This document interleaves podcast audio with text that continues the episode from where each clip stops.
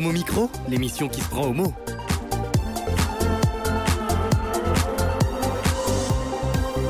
Homo Micro avec Brahim Balk.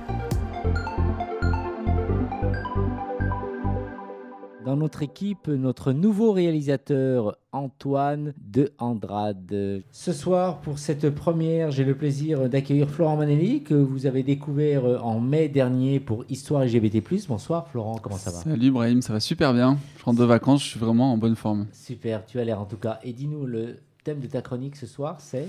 Alors je vais parler de Jean Le Bitou ce soir, Ah. un grand militant gay français. Voilà. Un grand militant gay français. Il est grand militant gay aussi parmi nous. C'est bien Éric Garnier qui, qui a dû connaître euh, ce, ce personnage et ce Tout monsieur, qui a dû Ah ouais. donc lire plein de guépiers d'ailleurs. Tu nous en parleras tout à l'heure dans la chronique. Hein. Je suis génération guépier. Éric Garnier, oui. Alors, euh, tu vas être attentif euh, en début Ah d'émission, euh, donc en ce qui concerne la chronique de, mm, de Florent. Et toi, ce soir, tu vas nous parler d'un livre, Louis Ah oui. de On commence très fort la Bon, saison 19 ouais. par une biographie exceptionnelle. Bien. Louis de va- Bourbon ou Le Soleil maudit, on qui va était tendre- un fils bâtard Ouais. de Louis XIV. On va La suite tout à l'heure. tendre l'oreille tout à l'heure. Tout à l'heure, en, en fin d'émission, nous retrouverons depuis Montréal euh, notre ami Denis euh, Martin Chabot euh, pour sa chronique Planète Arc-en-Ciel. En milieu d'émission, nous aurons aussi l'occasion d'avoir un autre Canadien qui nous appellera du Québec, qui nous parlera de son projet. il s'appelle Steve Huet, de son projet Les Lundis Selfie. Donc ce soir, c'est une grande page Canada. Et ce soir avec nous, nous avons deux personnes qui vont nous accompagner. Alors le Monsieur Sport de, de mon micro qui, euh, en fin de mois prochain, va nous proposer un invité. Bonsoir Eh, tout Jérôme, à fait. Bonsoir Brahim, bonsoir à toutes et à tous. Je suis très heureux de revenir. Les vacances sont terminées. Euh, ben, place à la rentrée, comme tu dis. Non, on va, ben, je vais revenir donc le 30 septembre euh, pour parler de sport et on parlera natation synchronisée, Ouais. natation artistique. Ouais. Et nous avons euh, Pauline qui est avec nous aussi. Alors tout de suite, euh, elle va essayer parce qu'on avait besoin de voix féminine. Pauline qui va nous rejoindre début octobre pour assurer une chronique euh, avec nous et faire plein de choses à, à mon micro. Bonsoir Pauline, comment ça va? Bah, Ça va très bien. Je suis heureuse d'être là, ça me fait plaisir euh, Ouais. de, de visiter les locaux qui sont fort agréables d'ailleurs. Ouais. Voilà. Et tu es aussi agréable? Merci de rester avec nous durant l'heure de cette émission. Et, euh, Et tu es aura- journaliste hein, de Exactement. formation. De Ouais. formation pour l'instant uniquement. Il adore les journalistes, euh, Eric Garnier. C'est rare, ça fait plaisir. Ça fait plaisir. Tout de suite, euh, chronique euh, Histoire LGBT+, avec euh, Florent, n'est-ce pas? Oui, tout à fait. Merci Brahim de me laisser la parole. Et puis, euh, encore une fois, je suis ravi d'être euh, de retour au micro de Homo Micro. Ce soir, je vais vous parler de Jean Le Bitou. Jean Le Bitou, qui est un militant gay français euh, que les jeunes générations, dont je fais partie, j'ai j'ai à peine 30 ans. Tu es, le plus jeune ici parmi nous d'ailleurs. Alors, je n'ai pas rencontré tout le monde, mais j'ai Ouais. l'impression pour l'instant. Tu es le plus jeune, ouais. Vraiment. Donc je n'ai pas connu euh, Jean Le Bitou, en tout cas euh, pas euh, de mon vivant out. Euh, donc Jean Le Bitou a milité durant sa jeunesse au phare, donc le Front homosexuel d'action révolutionnaire, et dans les milieux radicaux gays. De la presse à la mémoire des déportés homosexuels, en passant par la lutte contre le sida et la marche des fiertés, ces différents combats ont fait de lui l'une des figures majeures du militantisme gay en France. Alors visiblement, une vie bien remplie et engagée. Mais alors, euh, dis-nous, comment Jean euh, Le Bitou euh, est-il devenu une figure majeure du militantisme LGBT en France Après ses jeunes années militantes, il s'est en fait engagé, il s'est davantage engagé, notamment après l'agression du public par un groupe d'extrême droite lors d'un festival de cinéma gay dans la salle La Pagode à Paris. Et donc Jean Le Bitou a décidé alors de faire pression pour que des changements concrets s'opèrent directement dans les lois. Donc euh, il s'est présenté en 78 aux législatives euh, avec Guy Hockenheim, qui est un grand aussi journaliste, auteur et militant euh, Un grand gay romancier aussi. aussi. Ils ne seront évidemment pas élus, mais leur but, il était, quel était leur but?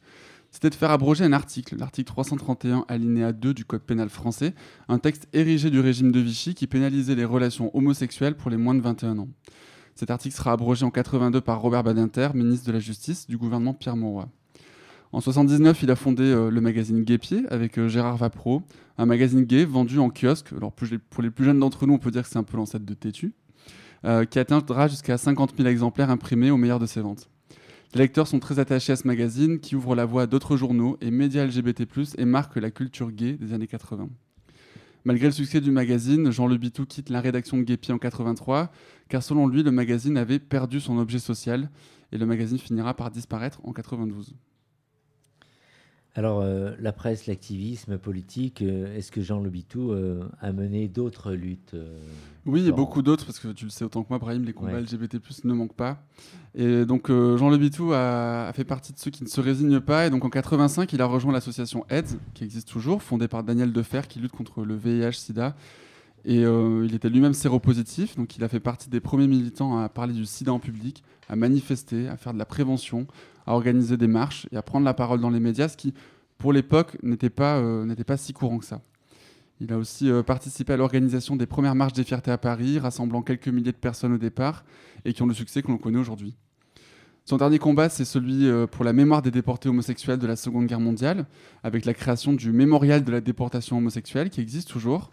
Et l'objectif de cette association, c'est de défendre la mémoire des victimes de l'intolérance en matière d'orientation sexuelle et d'identité de genre, et particulièrement des homosexuels persécutés ou assassinés en Europe dans le cadre de la politique raciale nazie. Cette reconnaissance qui fut euh, tardive pour ceux que l'on appelait les triangles roses, en référence aux signes cousus sur leur tenue, et qui furent des milliers à être déportés dans des camps de concentration entre 39 et 45. La création d'archives LGBT+, à Paris dans un futur qu'on espère proche, permettront de faire vivre et de préserver cette mémoire si chère à Jean Lubitou, afin que celle-ci ne tombe pas dans l'oubli. Alors, à propos de, de mémoire, merci hein, en tout cas pour cette chronique qui est vraiment très, très riche. À propos de mémoire, nous avons notre monsieur mémoire au micro. Est-ce que tu t'es reconnu un peu, enfin pas reconnu, mais reconnu euh, tout ce qui a été développé euh, ce soir par Ah Florent oui, oui, oui, Ouais. oui. Tout, voilà, c'est pas possible que tout y soit, mais euh, les grandes lignes, oui, c'est vrai que c'est un, un peu notre, voilà, notre papa, on Ouais. peut dire. Il a parlé de Guépier. S'il fallait aujourd'hui comparer Guépier à, à Tétu, qu'est-ce que tu pourrais dire euh, Oh, il y a un air de famille, Ouais. mais euh, voilà, il y a peut-être euh, bon la situation euh, De l'époque, de l'époque de Guépier était les homosexuels étaient des malades mentaux encore. Ils n'avaient aucun droit, il y avait rien pour nous. Euh, tout contre nous et donc euh, bien sûr il y avait un côté peut-être plus militant encore et plus euh, radical bon, Tétu bah, continue le combat, mais voilà, avec peut-être plus de moyens. C'était un magazine en noir et blanc. Enfin bon, moi je sais que j'ai, je me suis sorti orphelin en 92. Je, je venais d'être papa. Et en même temps que naissait ma fille, bon, ça n'a pas de rapport, mais mourait Guépier. Et franchement, euh, voilà, je me suis senti euh, orphelin. Si tu devais faire le choix, on imagine à une autre époque, le choix de Guépier ou Tétu, tu opterais pour quoi euh, C'est extrêmement différent. Tétu Ouais. euh, a été créé par Didier Lestrade en plus, donc c'était une époque vraiment, euh, des années SIDA extrêmement, extrêmement forte. Je pense que Tétu était peut-être, euh, avait une autre forme de militantisme à sa création. Aujourd'hui, il est militant, mais d'une autre façon. Et puis aussi, la presse n'est plus la même. Ouais. Aujourd'hui, Internet a changé la donne et euh, c'est hyper difficile pour des, Ouais. de la presse LGBT de se faire une place dans les kiosques notamment. Qu'est-ce que tu as appris ce soir, Pauline, en écoutant Florent?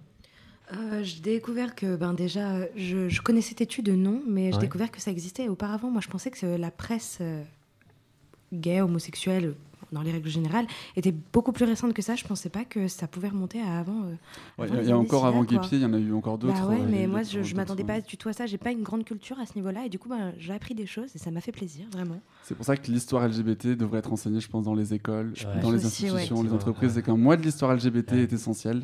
Je lance un petit appel. Ça fait partie de l'histoire. Ouais.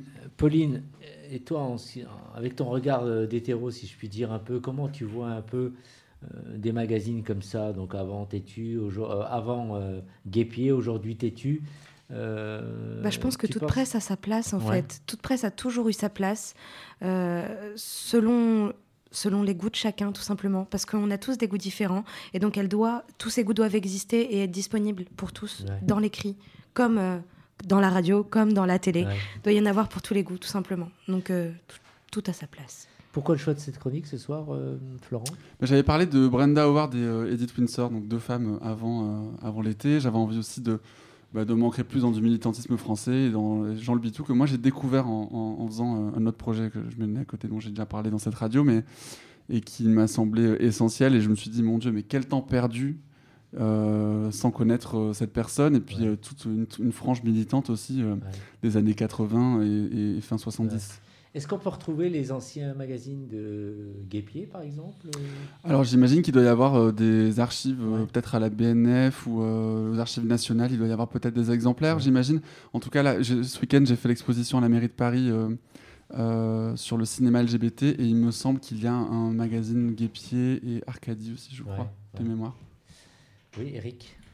Oui, et surtout, euh, Guépier avait un excellent chroniqueur littérature, euh, Hugo Marsan, qui, euh, qui moi, euh, euh, m'émerveillait par sa façon de, de, mettre en valeur les livres, de les analyser, de s'enthousiasmer. Et moi, j'essaye d'être euh, le un dixième de Hugo Marsan quand j'interviens.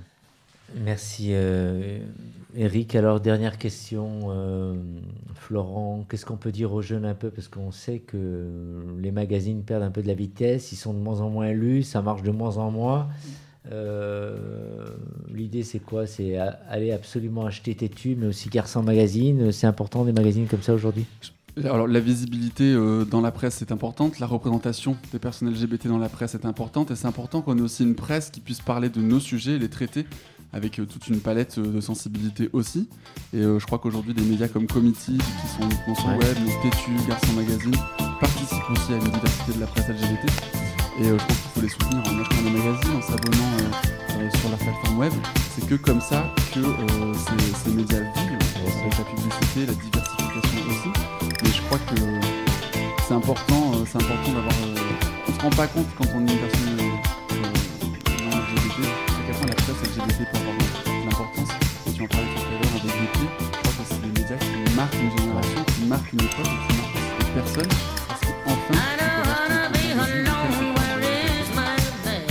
T'as déjà une idée de ton prochain sujet, mon patron Non, pas encore. J'avais envie de parler des personnes trans, mais je sais pas encore euh, euh, choisir. euh, Bambi Peut-être Bambi ou je sais pas, Machete Johnson, ou je sais pas euh, qui encore, mais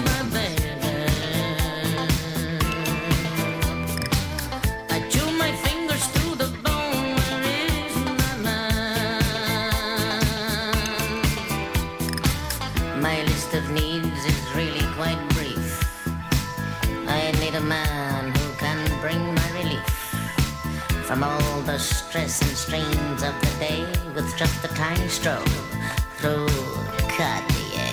I need a man who can take me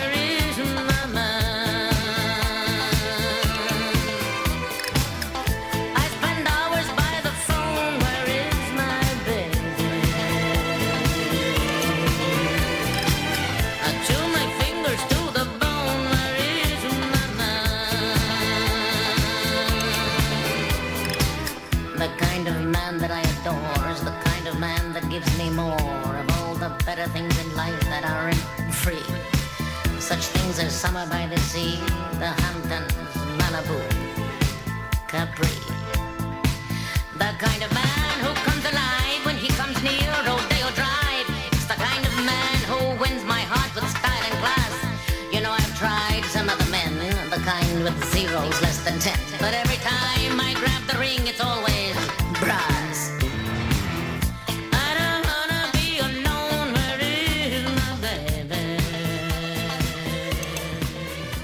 J'adore ce morceau et tout le monde a adoré euh, autour de cette table. Eric, alors tu me disais que cette grande chanteuse avait plein d'aventures avec plein de présidents? Non, mais on, on lui prête une aventure déjà avec Richard Nixon, ce qui est un peu une bonne chose pour Nixon, qui, euh, qui a rien, pour qui il n'y a rien à sauver, si, ce non. n'est- si ce n'est que là, il n'a pas été raciste, puisque Eartha Kitt était une chanteuse noire américaine. ouais. J'adore, ben, j'adore ce morceau. Vous avez tous aimé, je pense. Pauline, Ouais. pareil. Oui, hein? Oui, oui. Ouais. Ouais, ouais, ouais. ouais, c'est- Ouais. c'est- c'est- Et même notre jeune technicien, je l'ai vu un tout petit peu bouger des épaules, donc... Ouais. euh, Ouais, voilà. ouais. C'est normal, Il il a- choisi le morceau, donc j'espère au moins qu'il a aimé. Ah, c'est lui Il a vraiment Ah, bien- d'accord. bien bougé. Alors, euh, Eric, c'est à toi. Alors, attention, chef-d'œuvre. Claude Je- Puzin, on l'avait reçu il y a quelques années de Star et malheureusement, paix à son âme, il est parti, il est loin de nous, mais toujours présent dans nos cœurs, pour nous présenter un grand livre euh, édité chez. Erosonix. Ouais, et le titre du livre, c'est. Alors, Louis de Bourbon ou Le Soleil maudit. Voilà, donc Claude Puzin. euh, ce livre ressort. Il était sorti il y a une dizaine d'années. Euh, J'avais eu un coup de foudre incroyable pour ce livre. J'étais devenu son ami, même s'il était euh, bon intellectuellement en tant que prof de lettres. Nous étions tous deux profs de lettres, mais lui était vraiment euh, extrêmement brillant. Euh, J'ai appris beaucoup avec lui. Et, euh, euh, ce livre était sorti dans de très mauvaises conditions, chez un éditeur euh, vraiment nul, on peut le dire. Ça s'appelait Texte Gay. Et ce livre n'était pas du tout diffusé nulle part. On ne le trouvait qu'au mot à la bouche. Voilà. Donc ce livre, c'est une résurrection. Et merci à Erosonix de ressortir ce chef-d'œuvre. C'est une biographie exceptionnelle d'un Bourbon, un fils bâtard de Louis XIV, euh, que personne ne connaît, qui s'appelait au, début, euh, avant d'être légitimé euh, par Louis XIV, Louis de Vermandois. Et il est devenu ensuite, le fils légitime, hors mariage, du roi Soleil. Euh, Louis XIV a eu beaucoup d'enfants, euh, dont deux avec euh, une de ses favorites qu'on connaît, c'est Madame de la Vallière, qui, une fois que Louis XIV l'a rejetée, a fait quelque chose de radical. Elle est, elle est rentrée dans les ordres et l'ordre le plus clos, le plus fermé de tous.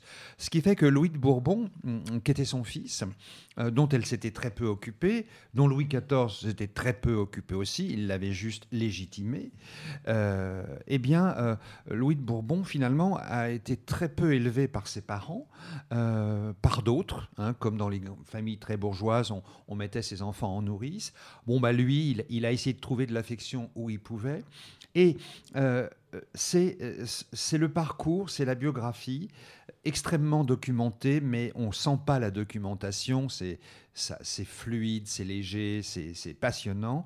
Euh, on apprend, enfin, on va découvrir que ce garçon, on, on le voit, on vit avec lui de sa naissance jusqu'à sa mort. Euh, il mourra à 16 ans dans des conditions et pour des raisons qui sont que je vous laisserai découvrir et qui sont absolument bouleversantes. Alors, euh, ce garçon, on le voit grandir et vers 15 ans, et c'est en ça que ce livre a sa place à- au mot micro, eh bien, euh, le fameux vice italien, c'est comme ça qu'on appelait l'homosexualité euh, en France, à la cour, hein, nous sommes donc sous Louis XIV, au XVIIIe siècle, eh bien, euh, Louis de Bourbon, euh, dont la cour se demande un peu quelle peut être sa sexualité, euh, va tomber dans un piège, je ne vous dis pas lequel, mais qui lui est tendu euh, par son oncle. Monsieur, vous savez, c'est le frère de Louis XIV qui était marié avec la Palatine, qui avait des enfants, etc., mais qui, qui a été marié deux fois, euh, mais qui était un homosexuel euh, 200%. Et euh, ce monsieur un peu pervers va, euh, va tester Louis de Bourbon, enfin, pas, il ne va pas coucher avec lui, mais il va essayer de savoir si ce Louis de Bourbon a une sexualité. Et il se trouve que Louis de Bourbon est homosexuel. Euh, donc, évidemment, pour nous, euh, outre le grand intérêt de, cette biographie, euh, de découvrir un personnage totalement inconnu, de, de, voir à travers ce livre les mœurs qu'il y avait à la cour, entre autres par rapport aux enfants, eh bien, on, est absolument voilà, enchanté si on est gay. Je pense que si on ne l'est pas, on peut l'être presque autant. Et euh, donc Claude Puzin nous raconte avec beaucoup de brio euh, euh, ce, parcours, ce, court parcours de vie. Donc ce livre, quand on le lit, moi j'ai gardé six adjectifs hein, qui, pour terminer, qui décrivent mon, état d'esprit, si je puis dire. D'abord, on est intrigué. Qui c'est Qui est ce jeune Louis de Bourbon dont on n'a jamais entendu parler, sur qui personne n'a jamais écrit on est captivé par, euh, bien sûr, tout ce que l'on apprend sur le, comme je l'ai dit, sur la vie de la cour, sur la place des enfants dans des familles royales. Euh, on est euh, passionné par, par ce qui lui arrive, par ce, ce- ce parcours de vie, par les gens qu'il rencontre. La seule personne qui l'aime vraiment, c'est la Palatine, ce qu'on appelait la Palatine, qui était une princesse allemande qui avait épousé monsieur et qui était fort peu heureuse avec ce, ce ma- ce mari très très homosexuel.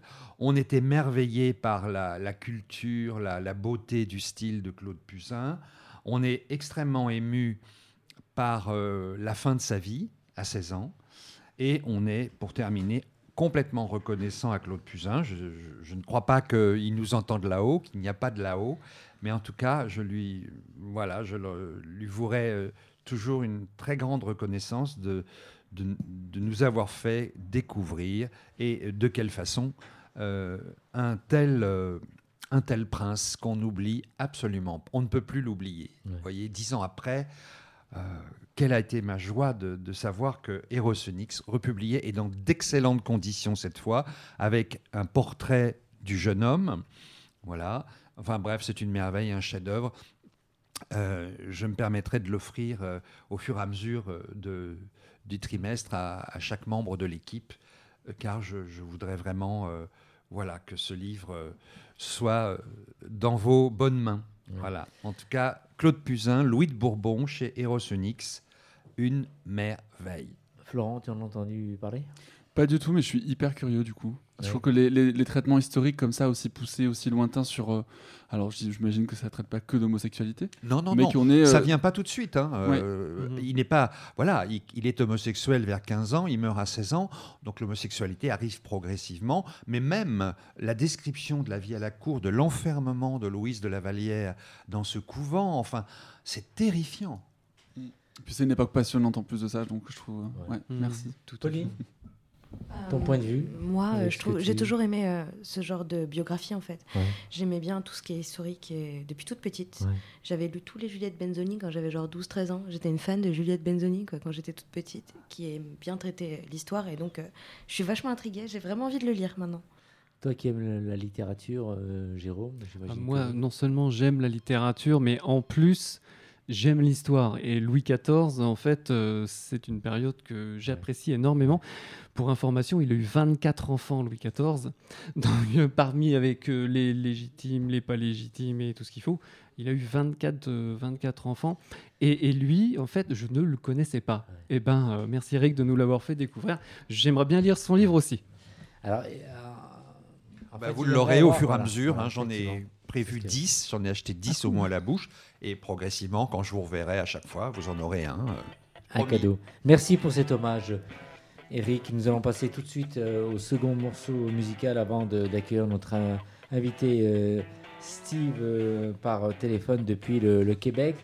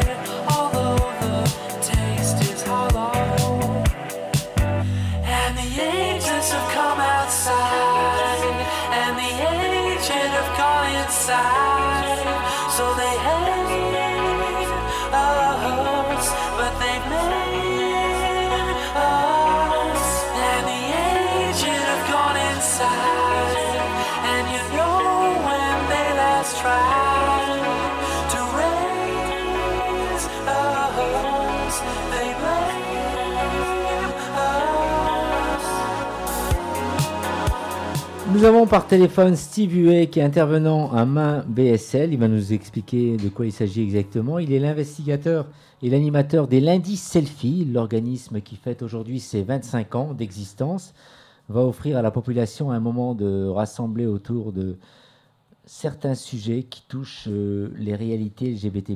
Bonsoir Steve, depuis euh, euh, Québec, c'est une province du Québec, n'est-ce pas? Vous êtes en direct de Rimouski, euh, dans la province de Québec, oui. Ouais. Bonsoir, les Français. Bonsoir, merci en Bonsoir. tout cas de, de nous appeler. Alors, est-ce que tu, vous pouvez, on va se tutoyer, hein, parce que le tutoiement en France, ça marche aussi. Euh, tu vas nous dire un peu de quoi il s'agit exactement, le- les lundis du selfie, c'est quoi exactement? Parle-nous de ce projet, s'il te plaît. Eh bien, il s'agit d'un projet d'animation devant public. Euh, nous avons la chance de réunir sur la scène bleue de la coop Paradis Ouais. une quinzaine d'invités euh, tout au long de, de l'année. Euh, ce sont des entrevues tenant compte des diverses réalités LGBT+, mais nous irons chercher le point de vue non seulement des gens de la communauté, mais aussi de leurs parents, Mhm, de leurs mhm. amis. Et puis, on voulait que ce soit un projet plutôt rassembleur. Ouais. Et, quoi d'autre autour de ce projet-là? Eh bien, c'est sûr et certain que ce projet-là, ici au Québec, c'est un projet où euh, on, veut tisser des liens entre la communauté LGBT+, et euh, les gens ici qu'on appelle des alliés. Et les alliés, euh, ce sont les gens du public, ce sont les, amis qui supportent le- leur chum de gay pendant toute leur vie, ce sont les professionnels de la santé Ouais. également. Euh, évidemment, ce projet-là, c'est un projet spécifique pour la lutte à l'homophobie et à la transphobie. Ouais. Donc, dans un contexte un peu glamour, dans un contexte un peu euh, talk show à l'américaine, sur une scène, dans un magnifique décor, ben, on va proposer le dialogue euh, entre les gens de la communauté, leurs parents, leurs amis. Nous, là, on veut rassembler tout le monde. Et alors, qu'est-ce que vous allez pouvoir aborder donc durant les lundis selfie J'imagine que ça va être très très animé en fait. Hein Bien sûr. Euh, nous, euh, moi, ce qui m'intéresse, c'est euh, bien sûr faire des ponts entre les participants. Donc, admettons que je vais recevoir un jeune homme trans. Eh bien là, on va interviewer cette personne-là, mais également, on va aller chercher la vie, mettons, de sa mère. Donc, on, dans les shows selfie, euh, il va y avoir tout le temps cette dualité-là, euh, euh, gens de la communauté et leurs alliés. Pour nous, c'était important de démystifier vraiment les réalités LGBT, Mhm, mais mhm. en prenant des angles différents. Comme par exemple, on va interviewer euh, une sexologue qui va venir nous parler de, de, de sexe, va venir nous parler de sexualité euh, chez les personnes trans. Notamment, on va, on a fait de la place beaucoup aux parents euh, de nos de nos gens LGBT. D'accord. Dites-nous, quel est le, point central de votre talk show sur le- les réalités LGBT+, Steve? Le point central, ça restera toujours euh, d'un peu briser euh, l'homophobie et la transphobie. Euh, c'est sûr et certain que pour le faire, nous, on a décidé d'utiliser le dialogue pour ce faire. Ouais. Donc, le point central, ce sera toujours la lutte à l'homophobie, je te dirais. Ouais. Et il y a vraiment une homophobie qui, qui domine un peu dans la région de, du, pays, du Québec pour justement mettre en place ce, ce projet? Eh bien, euh, nous, notre point de vue, il, est- il est plutôt... euh, on, a pris un angle différent. Nous, au Québec, on sent que ça va bien. Mais ça va bien, ça veut pas dire de lâcher les combats. Ouais. Non, non, non seulement ça va bien, mais il faut un peu s'assurer de conserver les acquis euh, qu'on a fait Ouais. au Québec. Notamment, les acquis, ce sont les euh, droits pour le mariage pour tous, par exemple. Et c'est aussi la reconnaissance euh, dans, dans, no- dans nos milieux de travail. C'est également l'accessibilité aux services pour les personnes trans, notamment, et aussi pour les personnes aînées, les aînés LGBT. Il ne faut pas les oublier là-dedans. Ouais. Donc, le Bas-Saint-Laurent, bien sûr, euh, comme au Québec, euh, l'idée, c'est de s'assurer de conserver nos acquis. Mais je vous dirais aussi qu'à main Bas-Saint-Laurent, on a vraiment conscience de qu'est-ce qui se passe dans le monde aussi. Alors, c'est c'est pour ça que j- on était très stimulés à aller dans la presse française, entre autres. Alors justement, pourquoi donc sentir vraiment ce, ce besoin de venir parler aujourd'hui dans un média français comme le nôtre? Eh bien, nous, euh, à main Bas-Saint-Laurent, ça fait 20 on est un organisme SIDA à la base. Donc, on fait partie d'un groupe euh, qui ça fait partie d'une coalition SIDA et euh, qui a été créée après euh, le- les tragédies des années 80 au niveau euh, de l'épidémie du sida. Et suite à ça, c'est greffé, bien entendu, euh, tous les, euh, les combats au niveau LGBT, LGBT+. Et là, même Bas-Saint-Laurent, après 25 ans, on commence à se dire, ben, on a peut-être une expertise à main Bas-Saint-Laurent et cette idée-là d'aller un peu euh, propre- comme propager un peu euh, nos idées, nos idées tout simplement. Parce que les lundis selfie, c'est vraiment c'est de la communication. Nous, ce qu'on veut, c'est établir le dialogue. Et pourquoi pas, tranquillement, mais sûrement, aller voir du côté des Français, un, un pays qu'on aime beaucoup. Et euh, c'est- dans- le but peut-être euh, de démontrer notre savoir-faire, démontrer quand, euh, notre point de vue sur les réalités LGBT. Alors, c'est un échange que je souhaite faire. ouais. Alors, dis-nous un peu comment on peut vous suivre. Oui, vous pouvez nous suivre. euh, et, et bien sûr, euh, on, on peut, on peut toujours compter sur euh, Facebook. Donc, on a les lundis selfies qu'on retrouve sur Facebook. Et aussi, eh bien, on a notre site internet mainbsl.qc.ca. Ouais. Quel temps fait-il chez vous? Au- Là, en ce moment, il est à peu près 15h30 de l'après-midi. Il fait super beau. Ouais. Ah, il fait, euh, il fait super. Donc, profitez du soleil parce que l'hiver ne va pas tarder, je pense, non? L'hiver, Ouais. c'est dans 5 minutes ici, l'hiver. Ouais. Ah. ouais. Ici, il n'y a, a pas d'automne. Il y a l'été un peu, Ouais. Et après, euh, ça nous donne pas grand temps pour faire la fête. Hein? Il faut faire la fête euh, en juillet, Ouais. et après, c'est fini. Hein? Merci en tout On cas. s'en aller chez vous. Ouais, ben, en tout cas, merci, Merci Steve Huet de nous avoir pa- partagé ce projet, de nous avoir fait dé- découvrir aussi ce, ce projet. C'est vraiment euh, très très bien. Ça fait vraiment du bien de, de vous entendre de loin avec votre super accent. Effectivement, le Canada et la France, nous sommes vraiment euh, Très proche. très très proches, hein, vraiment. Merci Steve, et quand tu veux pour une nouvelle information. Et ce soir, c'est vraiment la thématique Canada, parce qu'on terminera tout à l'heure l'émission avec euh, euh, Denis Martin Chabot pour sa chronique Planète Arc-en-Ciel. On vous embrasse et, puis, on t'embrasse, Steve. Eh bien sûr, on, Ouais. on- on s'embrasse et toute l'équipe demain Bas-Saint-Laurent se joint à moi pour vous faire la bise également. On vous embrasse. Merci, à très on est vite. très chaleureux, nous. Hein? Ouais. Ouais, ouais, nous aussi, on adore aussi le- la chaleur humaine. hein. À très vite. Bye. Au revoir. Salut, ciao.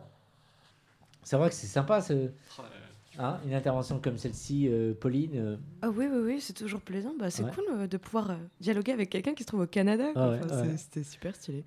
Je sais que c'est pas une super réflexion que je suis en train de faire, mais c'est grave stylé. Enfin, moi, je suis contente. Ouais, Voilà, Québec, ça me euh, rend heureuse. Mais- Bon, mais alors moi je connais un petit peu le Québec, mais Ouais. Rimouski c'est super joli. Ouais. Si jamais vous avez l'occasion d'y aller un jour, Ouais. euh, c'est vachement sympa. Et euh, l'initiative est vraiment belle aussi. Le Canada a beaucoup de choses à nous apprendre sur Ouais. les initiatives euh, LGBT+. Mais je trouve que celle-ci est, euh, hyper intéressante. Ouais. En tout cas, ils sont. Si on, com- on compare à la France, c'est un peu le sujet, en tout cas, ils, ont, ils, ont, euh, ils, sont beaucoup plus en avance que nous. Et, euh, et ces questions-là sont aussi beaucoup plus avancées, même s'il reste d'autres combats. Et ce qui est important, ce qu'a dit Steve, c'est surtout euh, rester vigilant euh, face aux C'est droits qu'on a déjà Ouais. acquis. Effectivement. Nous allons passer à la musique et je suis sûr que notre ami Antoine a programmé un morceau euh, euh, canadien. Effectivement, on va rester au Québec avec un remix de California de Mylène Farmer. Oui. Je pensais que ça serait.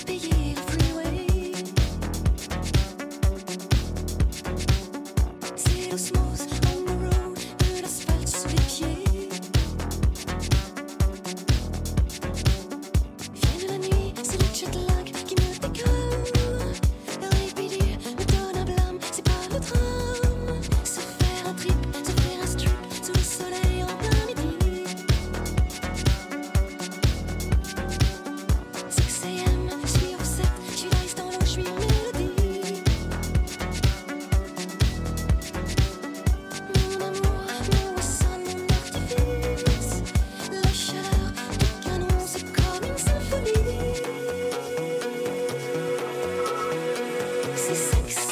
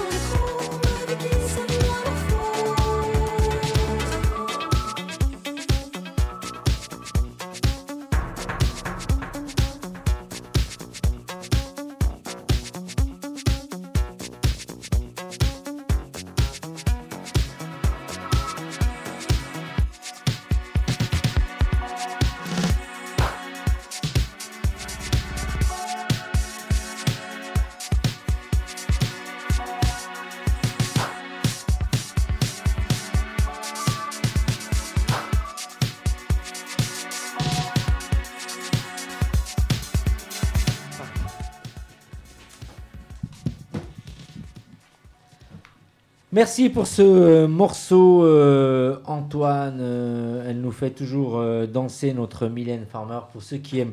Nous allons passer à la dernière chronique de l'émission à Planète Arc-en-Ciel. Denis Martin Chabot à Montréal nous parle d'un regroupement d'entrepreneurs, de commerçants et de professionnels queer ou LGBT+, la Chambre de commerce LGBT du Québec. Bonsoir Denis Martin. Alors parle-nous d'abord de cette Chambre de commerce. Bonsoir, Brahim.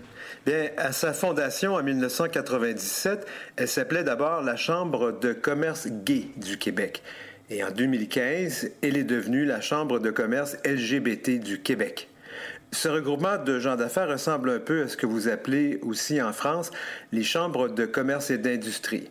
Mais au lieu d'être par région, on fait plutôt par groupe d'intérêt, donc ici euh, les communautés euh, de la diversité LGBTQ. Donc la Chambre de commerce LGBT du Québec compte 150 membres. Elle se veut un espace où les gens d'affaires gays et lesbiennes issus de toutes les sphères économiques peuvent se rencontrer, générer des idées et des opportunités et ainsi contribuer au développement de la société. Mais à quoi sert exactement une chambre de commerce euh, LGBT euh? Elle sert d'abord et avant tout à organiser ce qu'on appelle ici des 6 à 8, c'est-à-dire des réceptions là, après le travail ou d'autres événements, dont un impressionnement gala annuel au cours duquel on célèbre les réussites des membres. Dans tous ces événements, les participants nouent des liens d'affaires. Mais ce n'est pas tout. La Chambre de commerce fait œuvre utile dans la lutte contre l'homophobie ou la transphobie au travail. La Chambre prend des positions et fait des études sur le sujet et a même obtenu des subventions de l'État québécois pour les mener à terme. Le président de la Chambre, Steve Foster, dit qu'au départ, la Chambre voulait surtout propulser la communauté d'affaires LGBT, lui faire prendre sa place. Aujourd'hui, le chemin est tracé les jeunes entrepreneurs ont moins de compromis à faire. En fait, pour eux, là, le fait d'être LGBT n'est pas le seul critère pour obtenir un contrat. La Chambre attire aussi de nombreux adhérents de l'extérieur de la communauté LGBT. Sa réputation et sa force économique bien ancrées dans la communauté et au-delà en font un acteur de premier ordre sur le plan des opportunités d'affaires. Alors de nos jours, euh, donc au Québec, la, la communauté d'affaires LGBT prend sa place. Elle devient incontestable. Eh bien, Brahim, comme toutes les marches de la fierté au Canada qui attirent un lot de commanditaires, en plus des bars et des autres institutions LGBT, ben, dans nos marches, on, voit les grandes banques, les pharmaceutiques, des compagnies aériennes, des fabricants de préservatifs, de grandes chaînes d'alimentation qui apportent leur fierté et leur soutien à la communauté. Ben, à la Chambre de commerce aussi, on voit euh, presque toutes les grandes banques et grandes sociétés euh, qui ne sont pas nécessairement LGBT qui euh, ont des membres dans cette Chambre de commerce. Et puis, ben, il y a les politiques aussi qui savent qu'ils ne peuvent pas se passer de cette partie de l'électorat. Alors, on y voit souvent, tant à la fierté qu'à euh, la Chambre de commerce. Je propose donc d'écouter le président sortant de la Chambre de commerce, Steve Foster, quelques jours après le Gala Félicia. Ça, c'est un grand gala qu'organise la Chambre de commerce qui, depuis 15 ans, attire plein de gens. Cette année, c'est un record 400 personnes, dont le premier ministre Justin Trudeau. Au Québec, ce qu'on on est chanceux, c'est que les enjeux LGBT n'ont jamais été un enjeu de campagne électorale, dans le sens où est-ce que les partis sont tous d'accord, ça depuis très longtemps. Donc, ça facilite aussi les relations qu'on développe avec les années. Moi, ça fait 15 ans que je suis impliqué. C'est sûr que mon réseau politique est bien établi, mes relations euh, sont faites. Donc, c'est plus facile aussi de convaincre des gens de venir à cet événement-là. Toutes les années au Gala Fénissa, depuis que je m'en occupe, depuis 2016, il y a des personnalités politiques qui viennent. Euh, c'est un événement qui est reconnu maintenant, qui, euh, qui fait la fierté de notre communauté d'affaires. Et je pense que les politiciens ont un intérêt marqué aussi pour ce type d'événement-là. Euh, ils viennent témoigner aussi de leur solidarité, puis de réitérer aussi que la communauté d'affaires LGBTQ est importante aussi aux yeux des politiciens. Donc, pour nous, je pense que c'est tout à fait normal d'avoir cette présence-là au sein de notre événement année après année. Alors, il y a certaines critiques dans la communauté qui craignent que la cause soit récupérée à des fins commerciales et qu'on finisse par l'oublier. Et oublier que certains d'entre nous ne sont pas blancs, cisgenres et privilégiés. Et qu'il y a encore beaucoup de travail à faire, notamment pour les personnes trans, les personnes racisées au Canada. Alors, oublier que ces mêmes entreprises aussi euh, et sociétés ont souvent dans le passé discriminé contre nous. Et puis aussi, ben, on reproche que les politiques ne fréquentent nos fiertés et nos chambres de commerce que pour euh, se faire du capital politique. Ils sont là à nos événements, surtout à une période préélectorale. Je vous dirais que lors de la marche des fiertés à Montréal, tous les représentants des partis politiques y étaient, les grands chefs de partis politiques, sauf le chef conservateur, y étaient aussi. Alors, c'est de sains débats en perspective, hein? surtout que ça amorcera donc, comme je vous le disais, cette campagne électorale au Canada. Les élections auront lieu le 21 octobre et dans une prochaine chronique, je vous parlerai des enjeux pour la communauté LGBTQ au Canada dans cette campagne électorale fédérale. Merci, merci Denis euh, Martin Chabot pour cette euh, chronique et rendez-vous euh, au mois prochain. Ça fait toujours agréable et du bien d'entendre cet accent euh, canadien. Deux Hein, fois de suite, deux, fois de suite, c'est- moi c'est c'est la famille carrément. Ouais. Donc, mais Ah c'est- ouais, parce que moi j'ai des cousins qui sont nés au Ouais, Canada et franchement, non, véridique, sont québécois aussi. Très intéressant. Eh bien, écoutez, merci. J'ai été vraiment ravi de faire cette première euh, avec vous.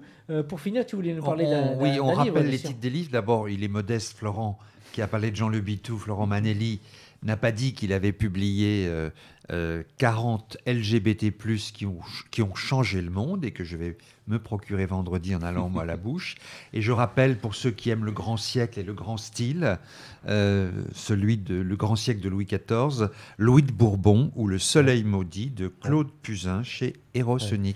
Et tu as parlé des, des LGBT+, qui ont changé le monde. Il y a déjà un deuxième tome qui est en commande et qui va Ah. se faire dans quelques temps, Florent, n'est-ce C'est pas ça, je suis reparti euh, dans mes recherches, mes dessins, euh, mes croquis, etc. Et euh, voilà, ça devrait sortir en 2020, Ouais. hein, le tome 2. Super, merci en tout cas Florent d'avoir fait cette première Merci aussi euh, avec nous. Euh, une grande journaliste euh, est en train de, de voir le jour dans le monde des médias qui va nous rejoindre début octobre. C'est Pauline qui va revenir vers nous très vite début octobre j'espère. Bah oui, j'espère Ouais. bien. En tout cas, moi, je me sens bien ici. Ouais, ça me ferait super. plaisir de rester. Et tu as une très très belle voix et qu'on a envie de retrouver euh, début octobre. Ouais, bah, cool alors. Merci, merci Jérôme de nous avoir fait connaître et découvrir Pauline. Bah, c'est un Très honneur euh, d'être avec vous ce soir Voilà. et, et- et c'est c'est pour ça Voilà. que j'ai voulu amener maintenant. Pauline. Maintenant que tu nous as présenté Pauline, tu peux tranquillement rentrer chez toi et on peut ne plus te voir. Non, je ah non, non, non, pas maintenant, pas maintenant, pas Rendez-vous maintenant. le 30 pour euh, une émission sportive avec toi, le 30 D'accord, septembre. il n'y a pas de souci. Merci à notre jeune premier, euh, Antoine, qui a fait Bravo. cette première. Bravo Antoine, on peut l'applaudir bien fort. N'oubliez pas aussi d'aller voir la, la- l'expo, euh, l'expo euh, à la mairie de Paris. Euh, Ouais, sur le cinéma LGBT, ouais, qui est vraiment, LGBT, vraiment, vraiment super. Qui Euh, je crois le détour. Ouais, je crois plus de 20 000 personnes sont allées la voir. Enfin, c'est c'est un énorme succès et euh, ça en dit long sur euh, les représentations dans le cinéma euh, des personnes LGBT. C'est pas autant que tout en Camon, mais bon, 1,3 million, mais bon. Non, mais c'est déjà pas mal et c'est gratuit. C'est déjà pas mal. Et la semaine prochaine, nous recevrons Andela pour parler cinéma, une députée pour parler euh, PMA, et pour la dernière fois avant plusieurs mois, Eric qui reviendra parler de. Alors d'un roman de Christian Giudicelli euh, que j'adore, euh, Ouais. la troisième, le troisième et dernier tome euh, de, de rencontres qu'il a faites tout au long de sa vie et euh, qui sont passionnantes. Merci à vous, cette émission euh, se termine. On vous embrasse très fort et protégez-vous à chaque fois que vous sortez. On vous embrasse. Ciao. Homo Micro.